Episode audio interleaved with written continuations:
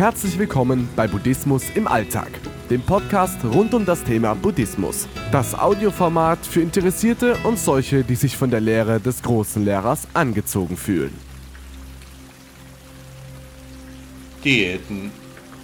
Ja, viele Menschen sind zu dick, aufgedunsen und unsportlich. Dicke können sich nur schwer bewegen, sie sind kurzatmig, ihr Leben ist deutlich erschwert.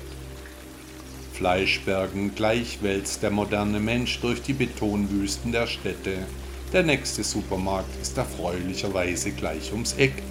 Döner macht schöner, rettet die Erde, jedenfalls solange es noch Schokolade gibt.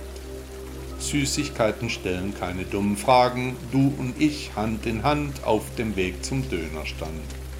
Ich bin auf dem Boden vor dem Fernsehen aufgewacht, dann eben Frühstück im Bett. Die Ernährung in der zivilisierten Welt ist zumindest fragwürdig. Schnell etwas zu essen auf die Hand und weiter geht es im Großstadtdschungel. Sich etwas zu kochen ist nicht modern. Heute macht man das Fertigprodukt eben nur noch schnell mal warm.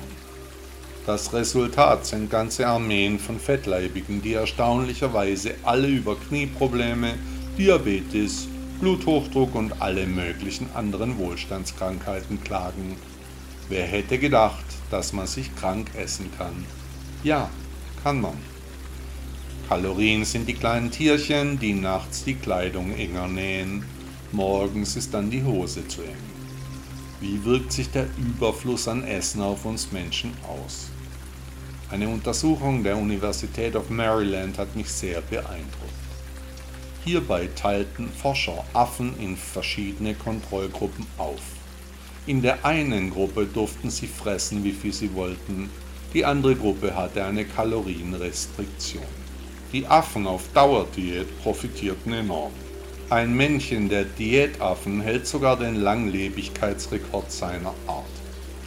Die Affen, die auf Diät gesetzt wurden, litten erheblich seltener an Arthritis und Osteoporose, an Herz-Kreislauf-Problemen oder Krebs. Während in der Diätgruppe fast alle Affen gesund alterten, litten die normal lebenden Tiere unter allen nur erdenklichen Wohlstandskrankheiten. Ähnliche Versuchsreihen mit Ratten zeigten dieselben Ergebnisse. Julie Mattison vom National Institute of Aging in Baltimore, die eine der Studien geleitet hatte, sagte dazu Folgendes. Ich denke, es wird niemand überraschen, dass die Ernährung eines Menschen seine Gesundheit und die Lebensspanne beeinflusst. Die Ergebnisse der beiden Studien verdeutlichen diesen Zusammenhang und sie zeigen, dass es nicht so sehr darauf ankommt, was man isst, sondern dass es Vorteil bringt, nicht zu viel zu essen. Egal, ob es eine westliche Kost mit viel Fett und Zucker ist oder eine gesündere, wie die in der Studie, vielleicht lebt man nicht länger mit dieser Ernährung, aber sie ist in jedem Fall besser für die Gesundheit. Ich für meinen Teil lebe seit langer Zeit nach einem strikten Essprogramm. Meiner Figur tut das gut, Disziplin und Beharrlichkeit zahlen sich aus. Buddha übrigens lebte sein Leben in Askese und Mäßigung.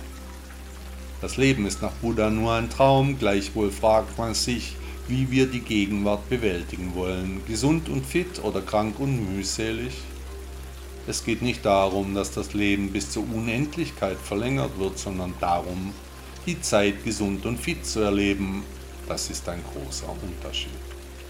Der deutsche Schauspieler Gustav Knuth sagte, morgen nennt man den Tag, an dem die meisten Fastenkuren beginnen. Der deutsche Schriftsteller Wiglaf Droste sagte, Diät ist Mord am ungegessenen Knödel. Und der deutsche Philosoph Immanuel Kant sagte, es ist so bequem, unmündig zu sein.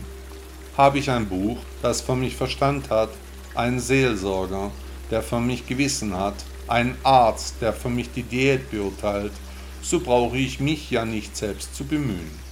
Ich habe nicht nötig zu denken, wenn ich nur bezahlen kann.